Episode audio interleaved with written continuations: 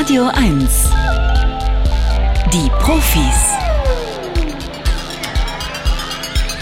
Mit Stefan Karkowski. Das ist der DJ Kotze Remix von It'll All Be Over. Gary Reed.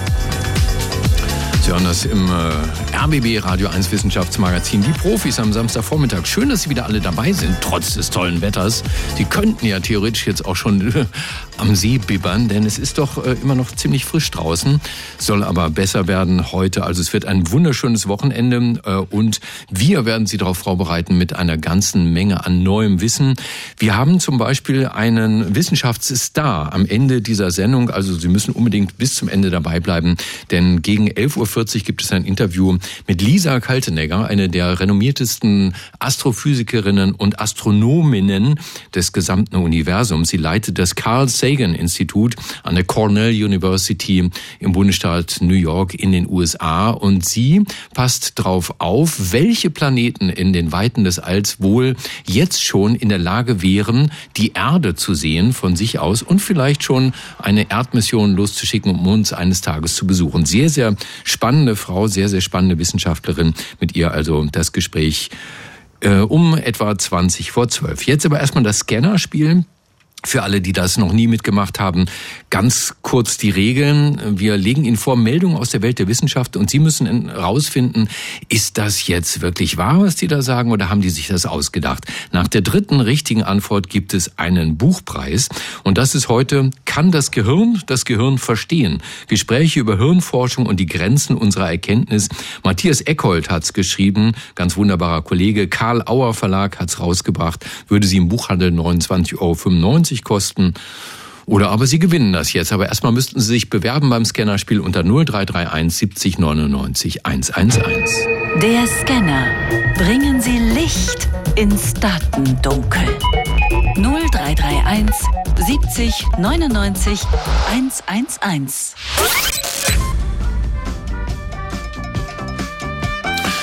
Musik von War, Lowrider, der Titel, Musik aus einem Kieferfilm, tatsächlich aus Up in Smoke, Cheech and Chong. Die Älteren werden sich erinnern. Guten Morgen, Mika. Hallo, guten Morgen. Guten Morgen. Mika klingt für mich nach einem jüngeren Namen, Mika. Bist du nee, noch? Nee, nee. Nee, nee, das, nee. Das nee. ist falsch? Also eigentlich, ja.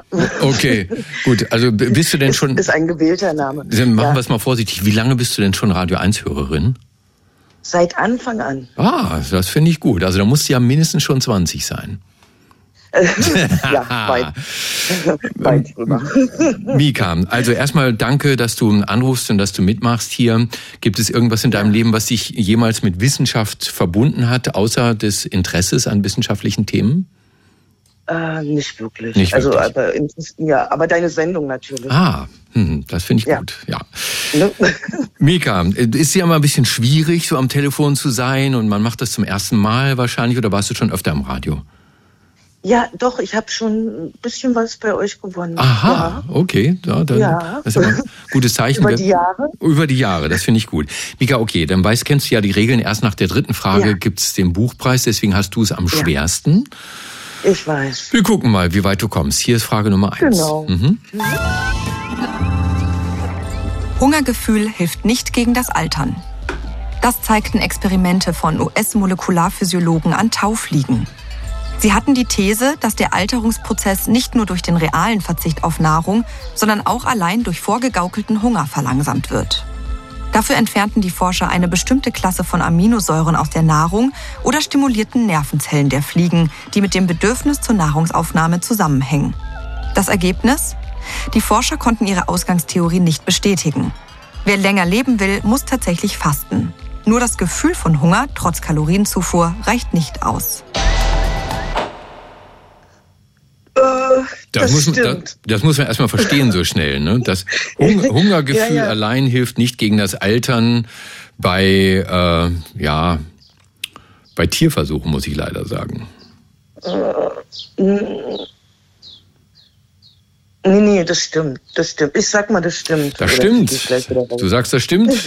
Ja, und du bist ja. gleich wieder raus, Mika. Ah, nein.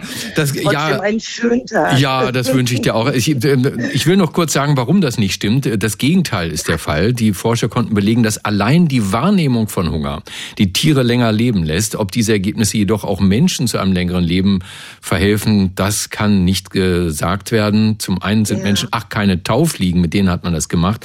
Zum anderen ist nicht mal die ursprüngliche Idee, dass Kalorienreduktion das Altern bremst, bei Menschen ausreichend belegt. Also man fragt sich manchmal, ja. was sollen solche Tierversuche? Mika, danke, dass du bei uns warst. Aber es war sehr schön. Fand ich auch. Ich war mal in deiner Sendung. Dankeschön. ein schönes Wochenende dir. Mach's gut. Ja, tschüss, tschüss. Ja. So, dann hat Irene jetzt eine Chance. Hallo Irene. Ja, hallo. Na, wie ist es? Guten Morgen. Guten Morgen, Super. morgen. Also, Und, ja? ich bin ja nicht sozusagen schadenfroh, aber jetzt habe ich natürlich eine sehr große Chance. Ja, also ich kann dir schon eins sagen, hier sitzt noch ein Guido in der Leitung, der schon darauf oh, wartet, oh, oh, oh, ne, dass du das verpatzt hier. Irene, von wo aus rufst du an?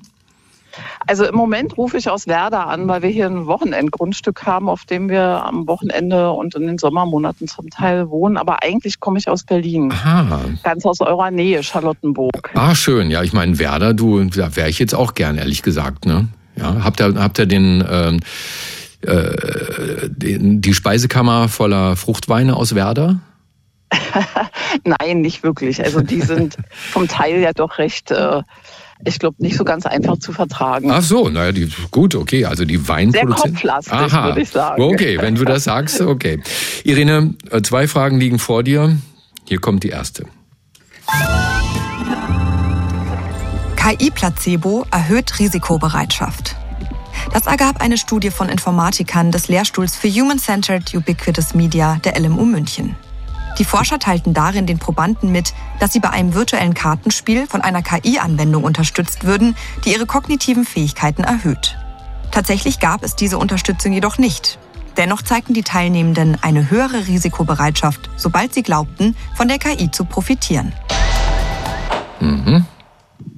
Das glaube ich sofort. Ja, glaube ich auch sofort. Dann machen wir mal gleich hier einen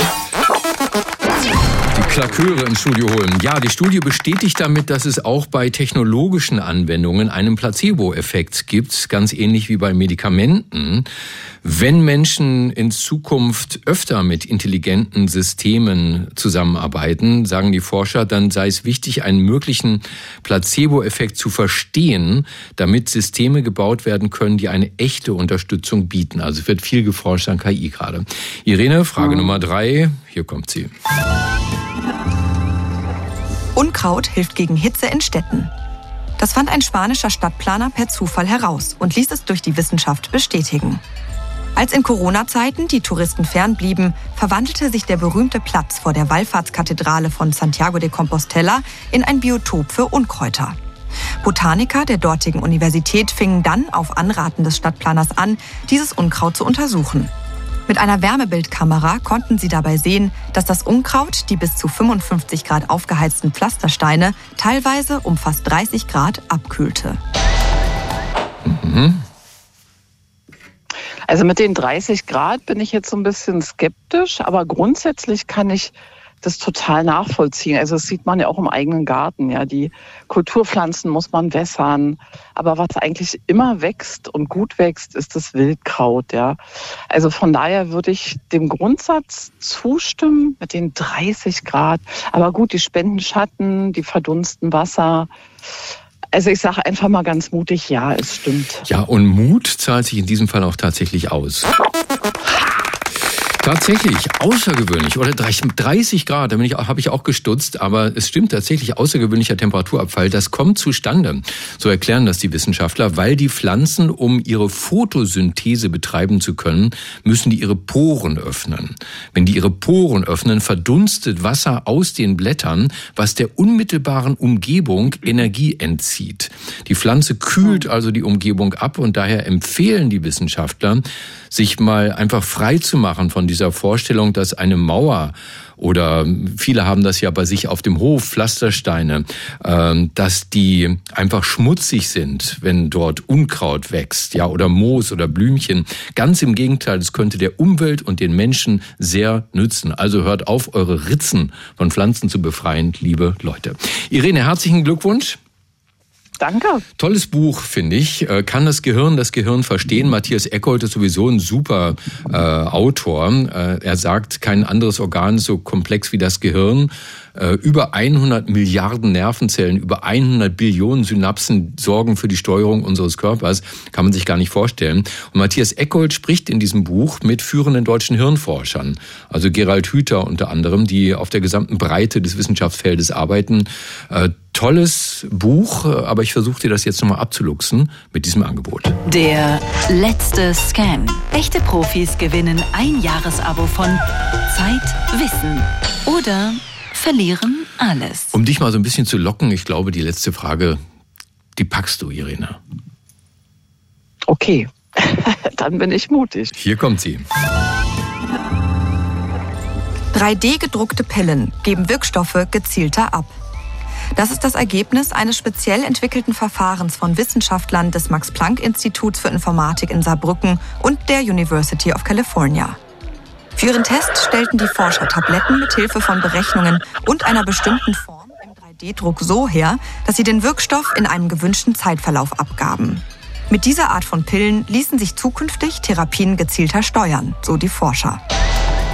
Mhm. Also auch das kann ich mir vorstellen, weil ich sage mal, man kann ja äh, die Abgabe der Wirkstoffe sicherlich über solche Sachen super gut steuern. Also von daher, ja, das glaube ich auch. Irene, bevor ich es gleich auflöse, du klingst sehr analytisch. Das gefällt mir sehr, sehr gut. Ein sehr logisches Denken. Hast du, bist du selber in der Wissenschaft tätig? Nicht wirklich. Mhm. Also ich habe mal Statistik mitstudiert und äh, meine Diplomarbeit im Bereich Umweltschutz gearbeitet. Also habe mich viel mit, mit Themen beschäftigt, die so, ich sag mal, zumindest solche Bereiche tangieren und habe da auch ein sehr offenes Ohr dafür. Ja. Ja. Weil auch in diesem Fall hast du wieder recht.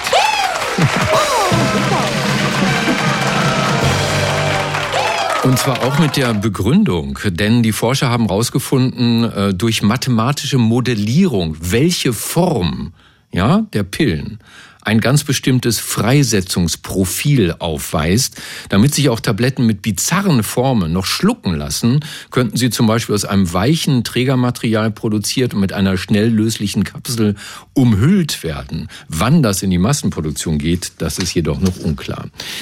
Irene, ne, dann sage ich nochmal an dieser Stelle, habt ein paar schöne Tage in Werder. Ja, super. Wie, lang, wie lange bleibt ihr da? Wie lange, wie viel Zeit habt ihr?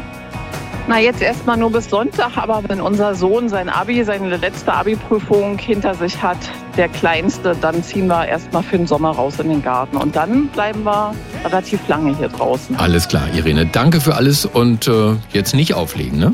Nein, mach ich nicht. Tschüss, tschüss. Okay, tschüss. In Paris da ist diese Woche ein neues UN-Abkommen vorbereitet worden zur Eindämmung von Plastikmüll, also zur Frage, wie können wir es schaffen, weniger Müll in die Umwelt und vor allen Dingen in die Weltmeere zu entlassen. Recycling allein reicht nicht aus.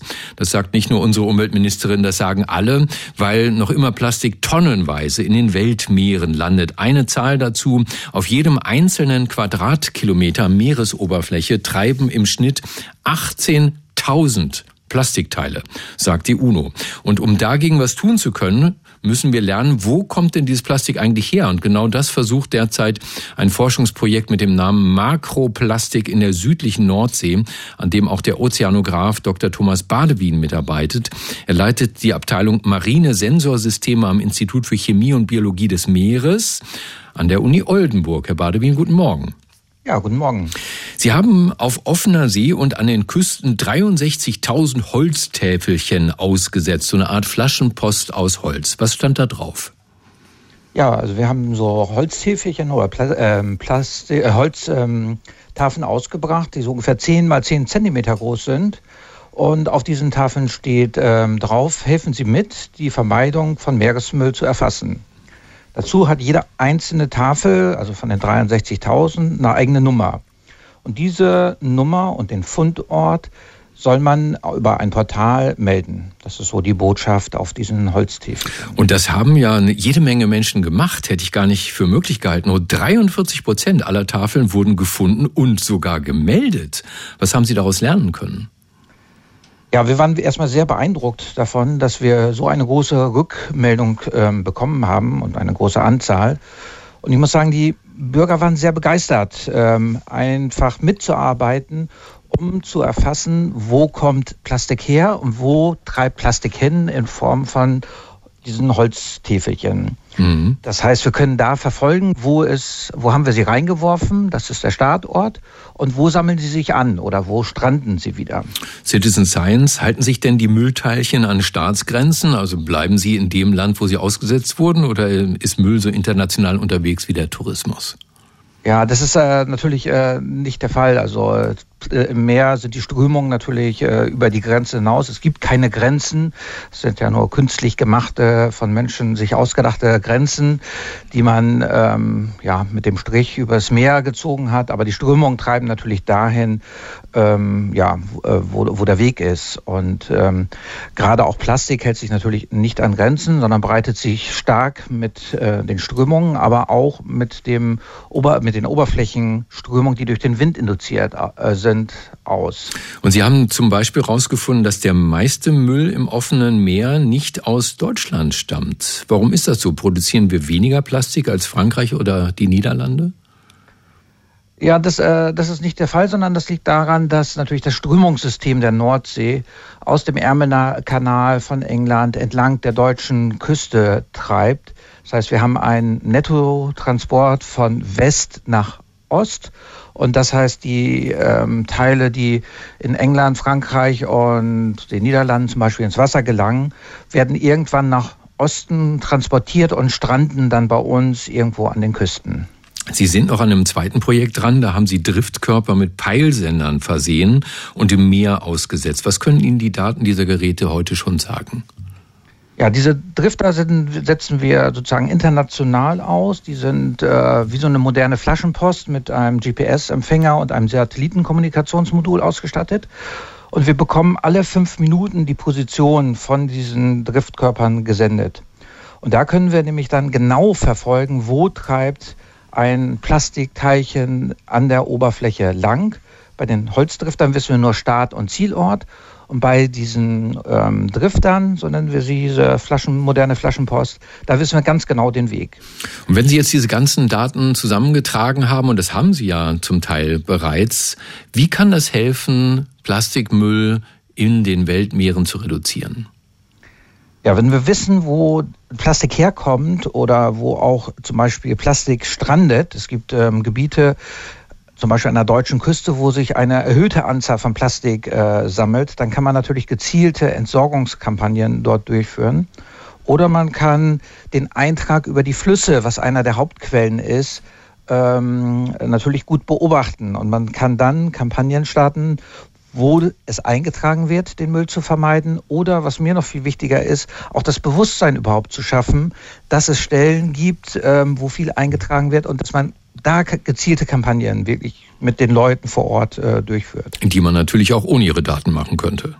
Die könnte man auch ohne unsere Daten machen, aber wir wissen halt jetzt genau die Wege. Wo kommt es her und wo geht es hin? Und genau das war das Ziel des Forschungsprojektes Makroplastik in der südlichen Nordsee unter Beteiligung des Ozeanographen Dr. Thomas Badewien. Er leitet die Abteilung Marine Sensorsysteme äh, an der Uni Oldenburg. Herr Badewien, danke für das Gespräch und Ihnen noch ein schönes plastikmüllfreies Wochenende wünsche ich. Okay, vielen Dank. Ihnen danke. Auch. Tschüss. Falls Sie schon jemals beschimpft worden sind als Moralapostel, herzlichen Glückwunsch. Dann nehmen Sie offenbar einen Wert sehr ernst, der das Zusammenleben der Menschheit überhaupt erst möglich macht. Das lerne ich im neuen Buch des Philosophieprofessors Hanno Sauer von der Universität Utrecht in den Niederlanden. Es trägt den Titel Moral, die Erfindung von Gut und Böse. Guten Morgen, Herr Sauer. Guten Morgen. Sie haben eine philosophische Geschichte geschrieben zu moralischen Wertvorstellungen vom Anbeginn der Menschheit bis heute. Was ist denn das eigentlich, Moral? Es ist schwer zu definieren, was Moral ist, deswegen lässt man es lieber. Ich glaube, was ein besserer Ansatz ist, ist, dass man versucht, einige Hauptaspekte äh, herauszugreifen dessen, was wir Moral nennen. Und im Buch mache ich das mit einer chronologischen Einteilung und fange an, da, äh, davon zu erzählen, wie unsere Moral uns als ähm, kooperatives Wesen geformt hat, wie sie uns ermöglicht, zusammenzuleben.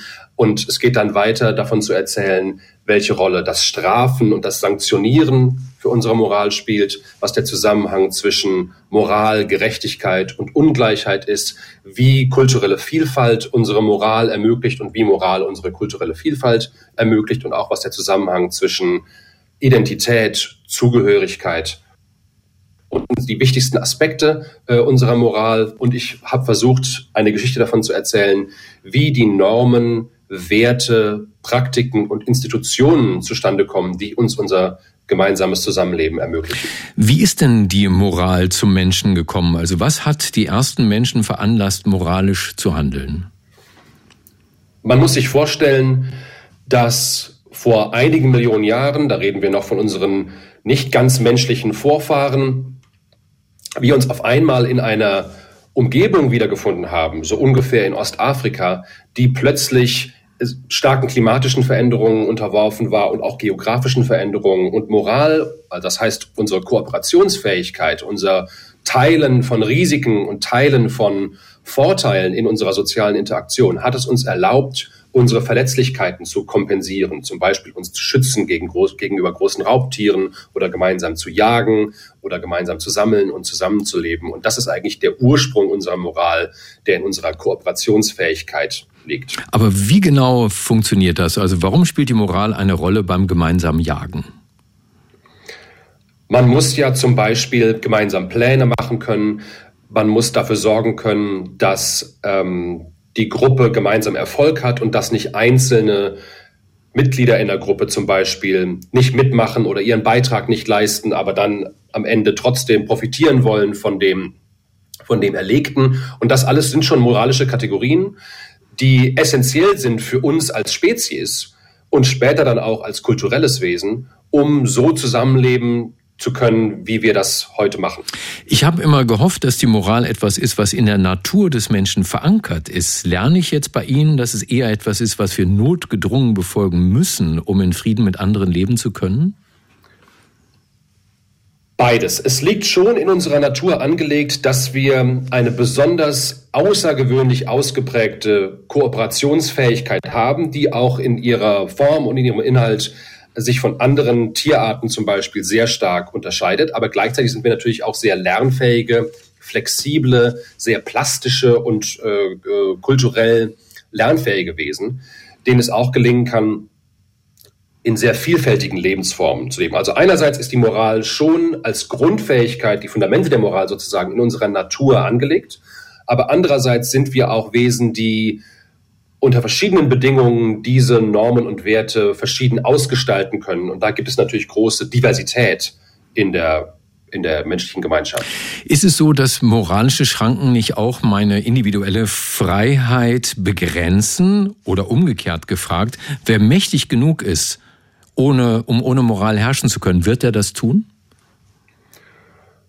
Moralische Normen sind ja Regeln und Regeln haben grundsätzlich erstmal die Funktion, Freiheiten einzuschränken, auf der einen Seite. Aber in der Regel betrifft ja diese Einschränkung ähm, unserer Freiheiten eine Einschränkung, bestimmte Dinge zu tun, die der Gemeinschaft schaden und auch uns selbst schaden in der Regel. Also das heißt nicht, dass diese, dass diese Freiheitseinschränkungen nicht eine gute Idee wären oder dass die nicht ungerecht oder dass die ungerechtfertigt wären. Also Moral heißt immer auch, Einschränkung auf der einen Seite, dass man sich nicht mehr egoistisch verhalten kann oder nicht mehr ähm, antisozial verhalten kann, wenn man diese Regeln befolgt.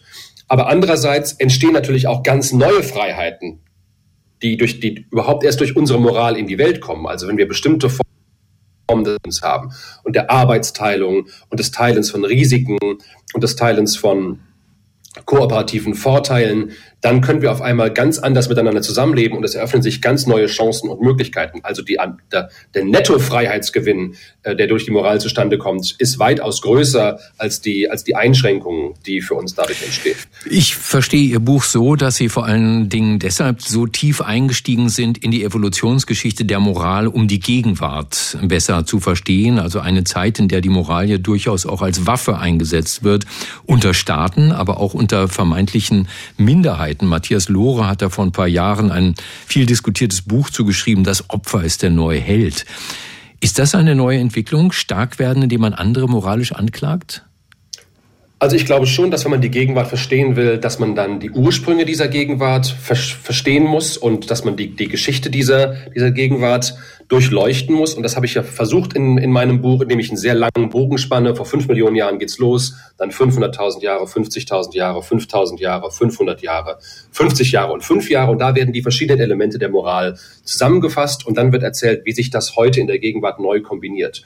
Und es ist schon natürlich richtig, dass der Status einer benachteiligten Gruppe anzugehören heutzutage sehr stark betont wird. Aber natürlich ist das auch erstmal eine gute Sache. Das soll ja auch so sein. Es gibt ja in jeder Gesellschaft benachteiligte Gruppen, entrechtete, geknechtete und unterdrückte Gruppen. Und wenn deren Status verbessert wird und angehoben wird, dann ist das erstmal ja Sinn der Sache von sozialen Gerechtigkeitsbewegungen zum Beispiel. Ich glaube, auf der anderen Seite gibt es manchmal problematische und exzessive Fehlentwicklungen in diesem an sich berechtigten Ansatz, der darin besteht, dass zum Beispiel Anreizstrukturen entstehen, die, den eigenen Opferstatus ähm, zu übertreiben vielleicht. Oder es kommt irgendwann der Punkt, an dem sich Gruppen, äh, an dem Gruppen für sich einen Opferstatus reklamieren, der eigentlich gar nicht vorhanden ist. Also man hört ja immer wieder, dass, äh, dass, dass äh, angeblich weiße Männer in ihren Privilegien bedroht sind. Ähm, aber das ist ja, das ist ja eigentlich Unsinn. Und ich kann als als weißer Mann berichten. Das geht uns nach wie vor hervorragend. Herzlichen Dank an den Philosophieprofessor Hanno Sauer von der Universität Utrecht in den Niederlanden und äh, sein sehr lesenswertes Buch Moral, die Erfindung von Gut und Böse ist im Piper Verlag erschienen. Herr Sauer, danke dafür und Ihnen ein schönes Wochenende. Danke Ihnen, Ihnen auch.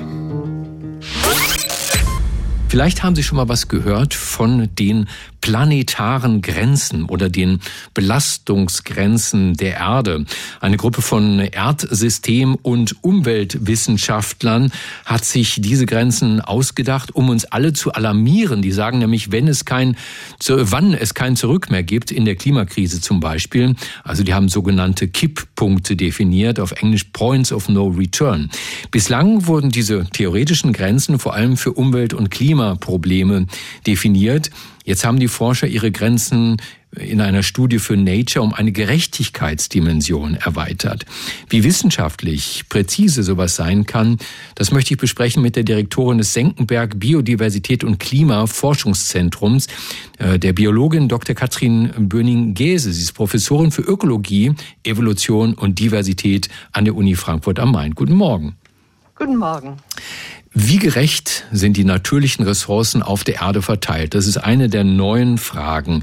Ist das nicht eigentlich eine politische und keine naturwissenschaftliche Frage? Es hat zwei Komponenten. Die, die Frage, wie gerecht sind die Ressourcen verteilt, die kann man durchaus mit natur- und sozialwissenschaftlichen Methoden erarbeiten. Wenn wir schauen, wer produziert das meiste CO2, die meisten Treibgas, äh, Treibhausgase, das sind wir im globalen Norden. Aber wer leidet am meisten unter dem Klimawandel? Das sind viele Menschen im globalen Süden. Und an dem Punkt wird deutlich, dass es da eben bei der Frage des Klimawandels auch um Gerechtigkeit geht. Mhm. Diese Kipppunkte, die von der Forschergruppe um Johann Rockström vom Potsdam Institut für Klimafolgenforschung definiert werden, ähm, von denen es heißt, dass die meisten davon bereits überschritten sind. Sind das so Punkte wie bei 100 Grad Celsius fängt Wasser an zu kochen? Also was wir wissen ist, dass die Ressourcen auf der Erde Grenzen haben. Wir können nicht unglaublich viele Menschen auf die Erde packen und alle wollen gut leben. Das geht nicht gut. Das heißt, es ist der Versuch, diese Grenzen der Erde in also mathematischen und naturwissenschaftlichen Gleichungen abzubilden.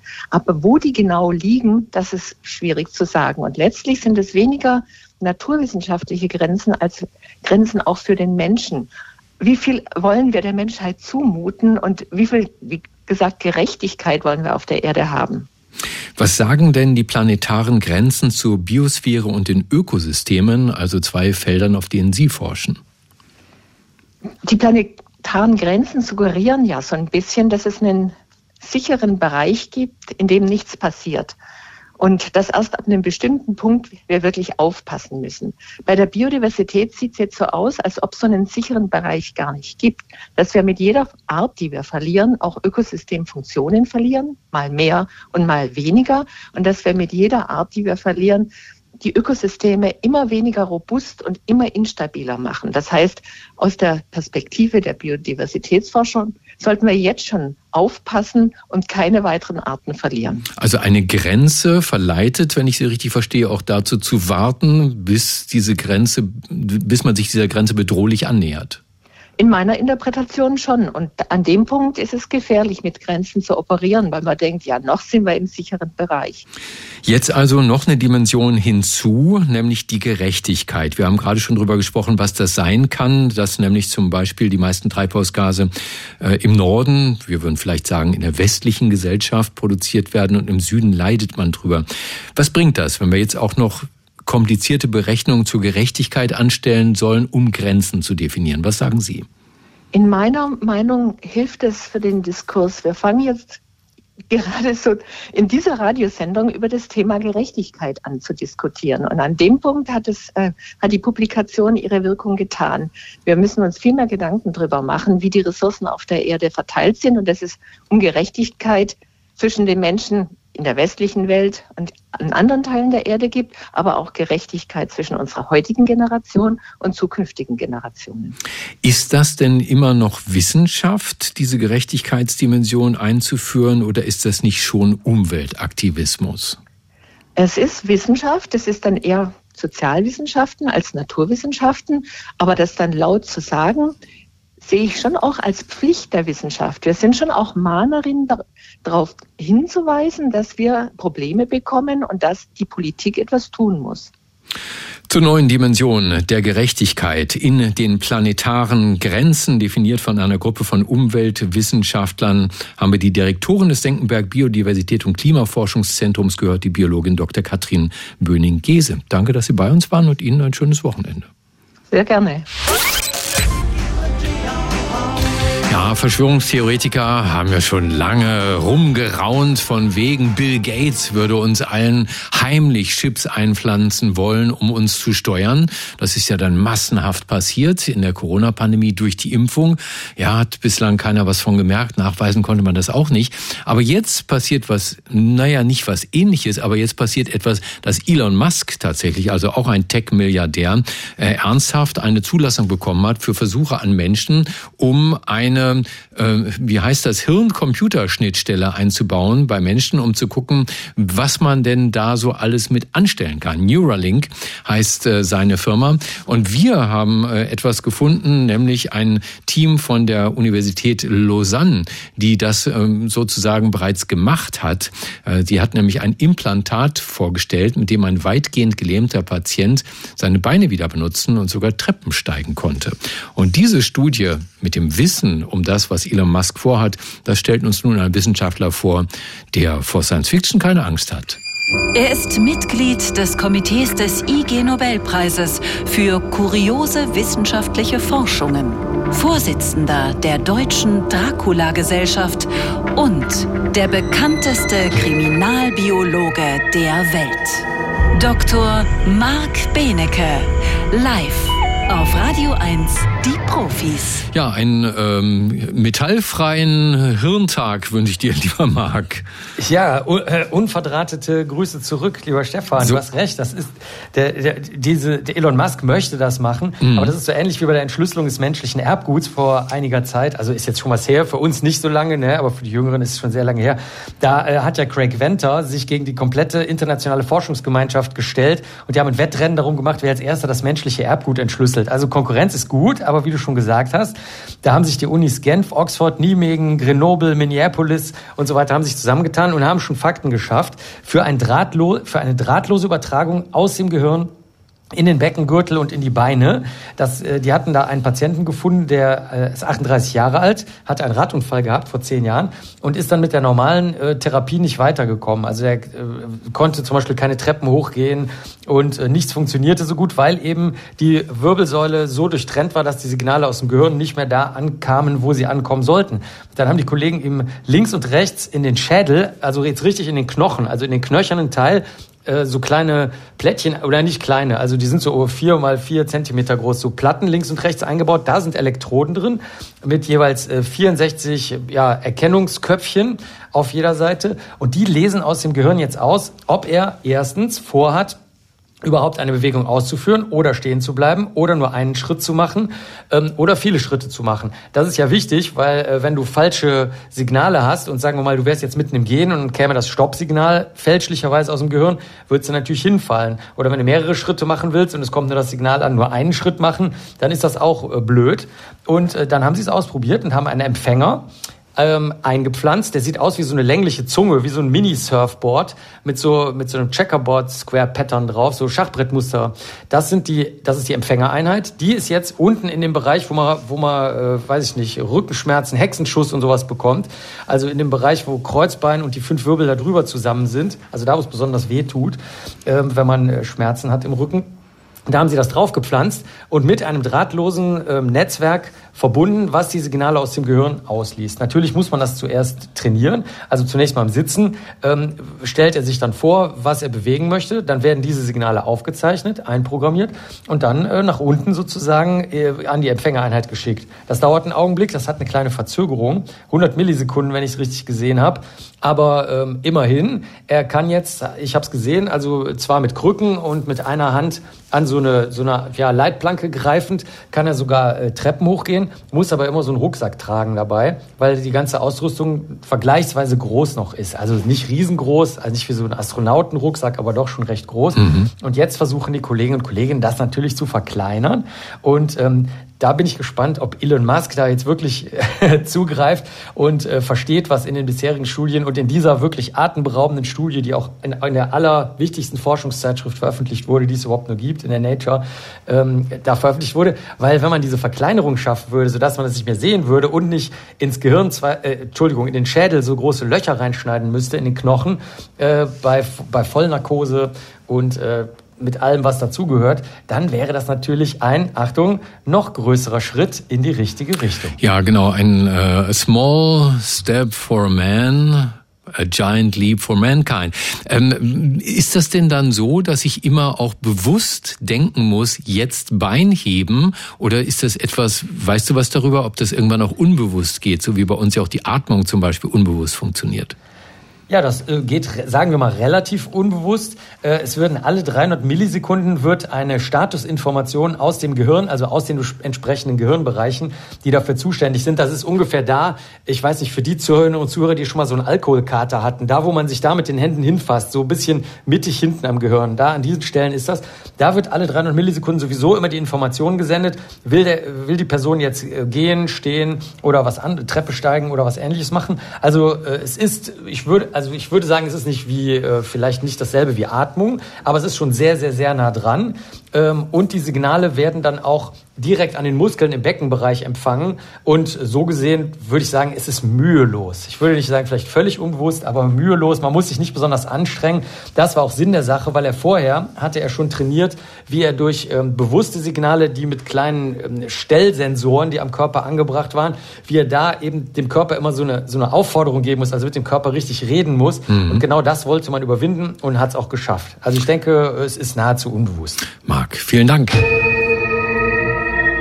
Das war Dr. Marc Benecke, live auf Radio 1, die Profis.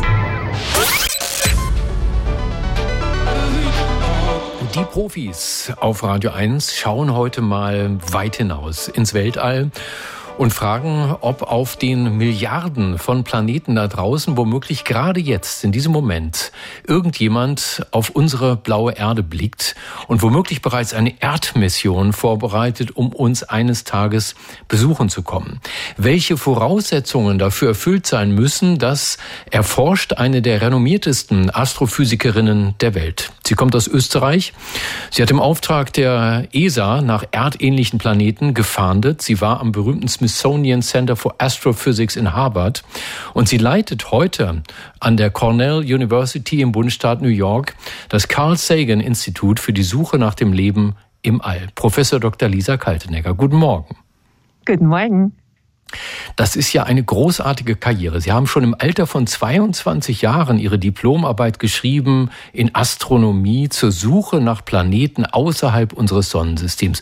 Wo kam diese frühe Faszination her? Waren Sie Fan von Raumschiff Enterprise? Ich war Fan von allem und ich finde, dass die Welt um uns herum so spannend ist. Es gibt so viele tolle Sachen zu entdecken, wie Sie auch jeden Samstag uns hier erklären. Aber ich muss sagen, Sie haben dann 95 den ersten Planeten um eine andere Sonne entdeckt. Also es waren zwei Schweizer Physiker, Astronomen, die das gefunden haben. Und da haben wir gedacht, oh mein Gott, da jetzt mitzuarbeiten, rauszukriegen, ob wir allein sind im Universum, das hat mich irgendwie ganz fasziniert. Da war so ein Gefühl innen drinnen, da möchte ich mitmachen. Und so habe ich dann dort angefangen, auch von einem ganz kleinen Ort in Österreich, sind da circa 1000 Leute, kommt man dann bis zu der NASA-Mission, zu der ESA-Mission und kann damit suchen. Das ist spannend.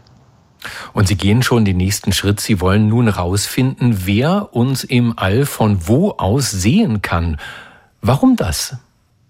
Ich muss sagen, bei dieser Suche nach Leben im All, wo wir uns die anderen Planeten, die um andere Sonnen kreisen, anschauen, jetzt auch mit diesem James Webb Space Teleskop, wo ich dabei bin in der Mission, wo wir jetzt die ersten Daten runtergekriegt haben, irgendwann habe ich mir dann gedacht, naja, wenn jemand da draußen wäre, wissen wir ja noch nicht, und nur die gleiche Technologie haben wie wir, also solche Planeten sehen können, weil sie eben vor ihrem Stern vorbeiziehen und den ein bisschen abdunkeln und dann mit seinem James Webb Space Teleskop in die Atmosphäre Atmosphäre reinschauen, ob es da was gibt, dass ihr sagt, da atmet jemand. Wer könnte uns da sehen? Das ist mir irgendwie einmal eingefallen und dachte, eigentlich würde ich das gern wissen und bin natürlich sofort dann gegangen und habe in den Magazinen nachgeschaut, in den Fachmagazinen, ja, welche Sterne sind denn das? Und da bin ich draufgekommen, dass es noch keiner erforscht hat. Und so habe ich dann angefangen zu sagen, okay, ich möchte das wissen, also ich mache es jetzt. Welche Faktoren müssen denn da zusammenkommen, damit äh, intelligente Lebewesen in den unendlichen Weiten des Alls, damit denen die blaue Erde überhaupt auffällt? Wenn Sie so suchen wie wir, mehr als 70 Prozent, also fast, also mehr als die Hälfte von allen Planeten, die wir bis jetzt entdeckt haben, haben wir dadurch entdeckt, weil wir die Sterne anschauen und die Sterne dann zwischendurch ein bisschen weniger hell sind. Das heißt einfach, es schiebt sich ein Planet zwischen uns und den Stern, also der geht durch unsere Sichtlinie durch. Und da kann man dann die ganze Geometrie einfach umdrehen, diese Sichtweise umdrehen und sagen, naja, von woher im All könnte man denn jetzt die Erde sehen? Und da kriegt man dann einen Streifen mehr oder weniger raus, von dem aus gesehen man genau diesen Blickwinkel hat, dass man die Erde sehen könnte, wie sie sich vor die Sonne schiebt. Und da ist im Umkreis von 300 Lichtjahren, weil Licht braucht ja auch Zeit zum Reisen, also durch das All zu fliegen, gibt es mehr als 2000 Sterne, die uns so sehen könnten. Und also ich würde mich jetzt nicht beobachtet fühlen, aber irgendwie ist doch schön, so eine Connection zum Universum zu haben. Tatsächlich. Eine ganz besondere Rolle in Ihrer Forschung, äh, habe ich lesen dürfen, spielt ein Planet im System des Tea Garden Sterns. Warum das? Es gibt in unserer Umgebung einige Sterne, wo wir schon wissen, dass es Planeten gibt, in diesem richtigen Abstand, wo es nicht zu heiß und nicht zu kalt ist. Und wenn man jetzt innerhalb von 100 Lichtjahren bleibt, das heißt, Licht braucht 100 Jahre, um sich bis dorthin auszubreiten, dann würden auf diesen Planeten, wenn es jetzt da jemand gibt, da würden jetzt auch schon unsere Radiowellen, weil vor 100 Jahren haben wir mit den Radiowellen ja angefangen mit dem Radio, ähm, jetzt dort schon angekommen sein. Und da gibt es jetzt vier Sternsysteme in unserer nächsten Nähe und einige davon haben eben jetzt schon Planeten in diesem richtigen Abstand, nicht zu heiß, nicht zu kalt. Und dieser Tiergartenstern ist einer davon, der ist zwölf Lichtjahre weg, so Daumen mal B circa. Und was ganz interessant für mich ist, ist, dass der uns, also die Erde, wenn dort jemand schauen würde, so mit 2,50 entdecken könnte. Jetzt noch nicht, aber in so circa 27 Jahren. Und ein anderer, der ganz spannend ist auch, ist der Ross 128b. Das ist auch so einer, der eine rote Sonne hat in unserer Nähe, elf Lichtjahre weg. Und der hätte uns schon vor 3000 Jahren gesehen, aber vor 900 Jahren hätte er uns dann nicht mehr gesehen, weil man sieht diese Planeten immer nur für so circa 1000 bis 10.000 Jahre, weil die Sterne sich ja auch bewegen, das ganze Universum dynamisch ist. Das heißt, diese zwei Sternsysteme, das Teagarden-System und das Ross-System, die haben rote Sonnen am Himmel. Ob es dort jemand gibt, der schaut, weiß ich nicht. Aber eins hätte uns gerade aus dem Blickwinkel verloren, also vor 900 Jahren, Blütezeit des Römischen Reiches. Da denke ich mir immer, hätten die schon rausgekriegt, dass es hier intelligentes Leben gibt auf der Erde? Und dieses Teagarden-Sternsystem, das kommt jetzt bald dazu, sollte jemand schauen uns in 27 Jahren zu sehen. Was würden die wohl denken? Was würden die wohl denken? Nächstes Jahr wird ihr neues Buch erscheinen äh, unter dem äh, Titel Alien Earth, The New Science of Planet Hunting in the Cosmos, also die neue Wissenschaft des Planetenjagens im All. Mal angenommen, auf einem dieser Exoplaneten da draußen, vielleicht im Tiergarten-System, da gibt es eine Forscherin wie Sie. Wie würde wohl ein erster Kontakt aussehen zwischen Ihnen beiden? Das wäre super spannend, wenn man sich das vorstellt. Das Ganze, was jetzt dabei ist, ist natürlich, Sie haben jetzt eine zwölf Jahre Spanne zwischen diesen zwei Planeten. Das heißt, wenn man jetzt ein Hallo schickt, würde dieses Hallo ja erst in 24 Jahren wiederkommen, weil braucht zwölf Jahre hin und zwölf Jahre zurück. Das heißt, man sollte sich nach dem Hallo richtig gut überlegen, was man als nächstes sagt. Und natürlich ist die Frage dann, sollte man vielleicht einfach mal mathematisch so die Primärzahlen rausschicken als Pulse, damit jemand weiß, das ist jetzt jetzt kein normales System. Oder versuch mal irgendwie rauszukriegen, was ein universelles Hallo sein könnte. Professor Dr. Lisa Kaltenegger. Sie leitet an der Cornell University im Bundesstaat New York, einer der besten Unis der Welt, das Carl Sagan Institut für die Suche nach Leben im All. Danke, dass Sie die Profis bereichert haben mit diesem Gespräch, Frau Kaltenegger. Vielen Dank. Danke für die Einladung. Radio 1. Marias Haushaltstipps. Kirschen kann man lange frisch halten, wenn man dieselben mit Stiel gepflückt und in einer Flasche gut verkorkt eingräbt. Radio 1. Die Profis. Mit Stefan Karkowski.